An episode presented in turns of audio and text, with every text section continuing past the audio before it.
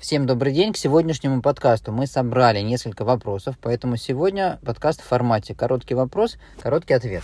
Вопрос первый. По каким критериям можно отнести объект к объекту капитального строительства? То есть это все-таки недвижимость или не недвижимость? А критерий неразрывности связи с землей, то есть наличие фундамента.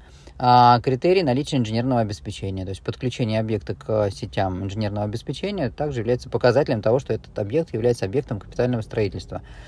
Почему такой вопрос возникает? А, потому что частенько граждане хотят зарегистрировать и поставить на кадастровый учет под видом индивидуального жилого дома или объекта недвижимого имущества то, что таковым не является. Например, павильоны или объекты, так называемые нестационарные объекты торговли. То есть а, то, что может быть перемещено без несоразмерного ущерба.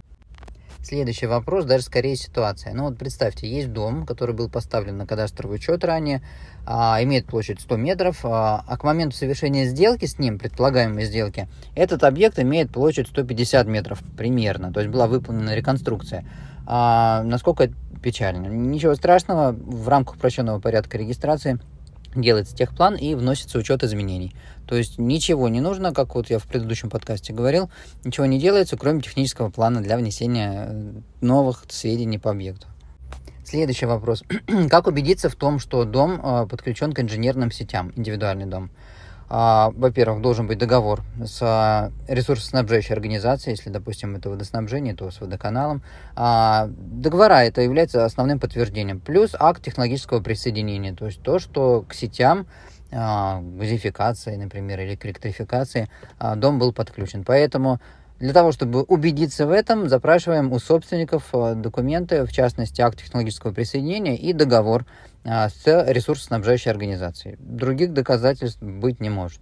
Следующий вопрос очень распространенный. Кстати, а, по поводу согласования или узаконивания перепланировки частного дома. А, как это делать? Очень просто, практически никак. Да? Для того, чтобы, а, так сказать, узаконить перепланировку, достаточно внести данные в, в, Рос, в Росреестр. Делается это техпланом, точно так же, как и в предыдущем вопросе. Поэтому а, к сделке выполняйте кадастровые работы и уже кредитуется, если ипотечная сделка, тот самый объект в тех самых параметрах, которые, которые он имеет на дату, на дату оценки, допустим. И заключительный вопрос на сегодня. А, ну вот дилемма. Какой участок хуже? Который обременен сервитутом или доступ к которому не обеспечен? И который может быть обеспечен только при обременении соседнего участка, то есть по которому нужно будет ходить.